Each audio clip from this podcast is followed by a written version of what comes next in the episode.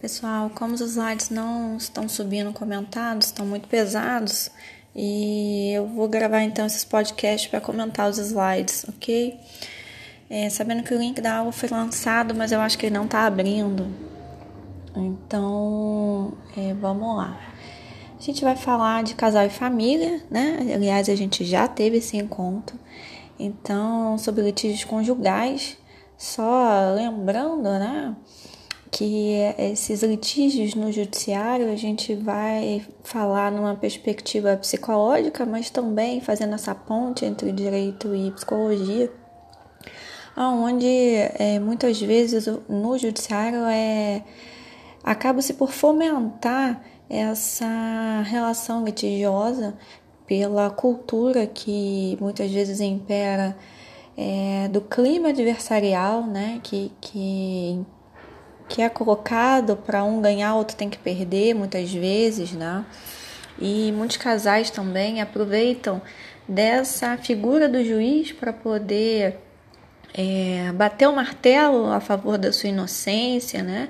se isentando de responsabilidades, mas buscando uma, uma absolvição. Né? onde é facilmente atribuído ao outro a culpa pelo fim do relacionamento sem se refletir, sem se responsabilizar, né? sem se pensar como coparticipação dessa relação que chegou ao fim.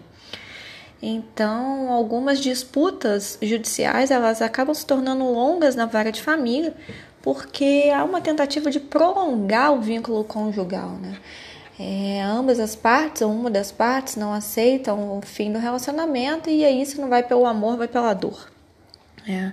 A etapa jurídica ela pode ser vista como um ritual de passagem na separação do privado para o público, né?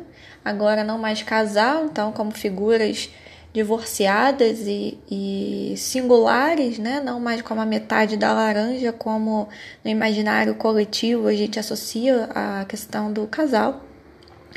E aí eu coloco que a escolha amorosa por si só ela não é aleatória, né? Ela vem preencher uma falta, né? Uma expectativa e quando isso não é preenchido, e geralmente não é, porque a gente cria uma realidade ilusória, então a gente tende à frustração, né? Dessas idealizações.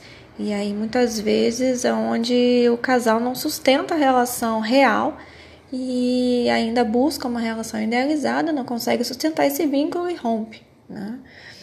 Então, é, a separação conjugal, da mesma forma que no início do relacionamento houve um investimento afetivo, para ver a separação ela precisa haver um desinvestimento afetivo, né?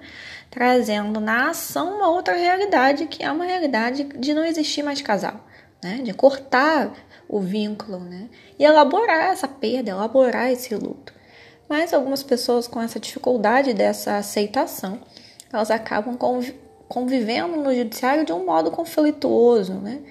onde a passagem do vínculo conjugal para a parentalidade acaba sendo confundido. Então, a questão do ex-casal passa a ser confundido quando há filhos, a questão parental. Muitos misturam esses papéis e isso foi visto no caso durante a aula, né? e umas saídas possíveis aí, se não o clima adversarial do judiciário, seriam medidas extrajudiciais, onde o próprio tribunal tem utilizado como um recurso para desafogar a quantidade de processos, é a mediação de conflito. Então, a mediação de conflito ela confronta essa lógica adversarial do judiciário. Né? E ela vai então empoderar esses sujeitos numa escuta qualificada, avaliando não somente as posições, mas os interesses, os valores que permeiam é, a partir daquele bem, a guarda do filho, a visitação, enfim, como um modo de é, propiciar a autonomia do sujeito, né? E não mais dependendo de alguém, de um, da figura de um juiz que bate o martelo. Ok?